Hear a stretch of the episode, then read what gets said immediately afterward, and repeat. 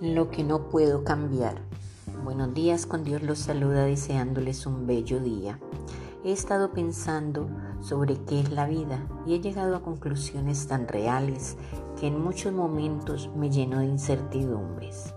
Solo aceptando esto como real puedo disfrutar de las cosas a plenitud. La vida nos marca, nos marcan los recuerdos, los olvidos, nuestros silencios, los días y hasta las noches todo lo que hemos ido viviendo a través de los años. Saber que todo es prestado, que todo pasa, que los hijos que creíamos nuestros no lo son, que son encargos y que cada uno toma su propio camino y sin nosotros. No se voltean a mirar qué dejan ni a quiénes dejan, solo siguen.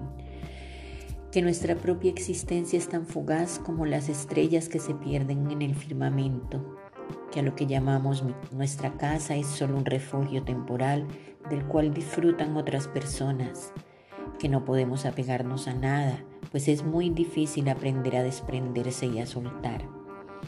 Sé que soy mortalmente pasajera y que todo continuará sin mí, que he tenido tristezas y alegrías e infinidad de debilidades, demasiadas batallas liberadas y otras tantas inconclusas no tengo la más mínima idea de lo que me espera en la eternidad, que no sé nada de ella, solo que lo que mi fe me ha enseñado, que no conozco nada del tiempo, a excepción que pasa demasiado rápido, que todo es transitorio, que solo funciona mientras estamos aquí. He tenido que aceptar que todo es cambiante hasta mi propia existencia. Veo como solo soy yo pues todos siguen sus propios rumbos y cada cabeza es un mundo, y el mundo no necesita de nadie para existir.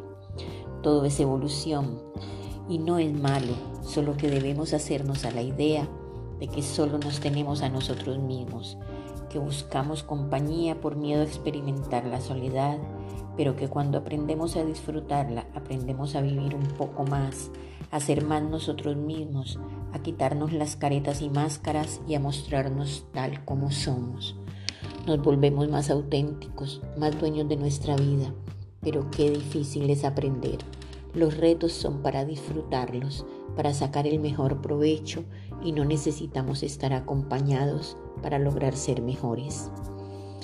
Eso sí, con la plena seguridad de que nacemos solos y morimos solos. El tiempo es limitado Así que no lo desperdiciemos viviendo la vida de otros. Vive tu vida, todo lo demás es secundario. Steve Jobs. La muerte no es la mayor pérdida en la vida. La mayor pérdida es lo que muere dentro de nosotros mientras estamos vivos, nos dice Norman Cousin. Que el Señor los bendiga, les desea su amiga Saide Naufal.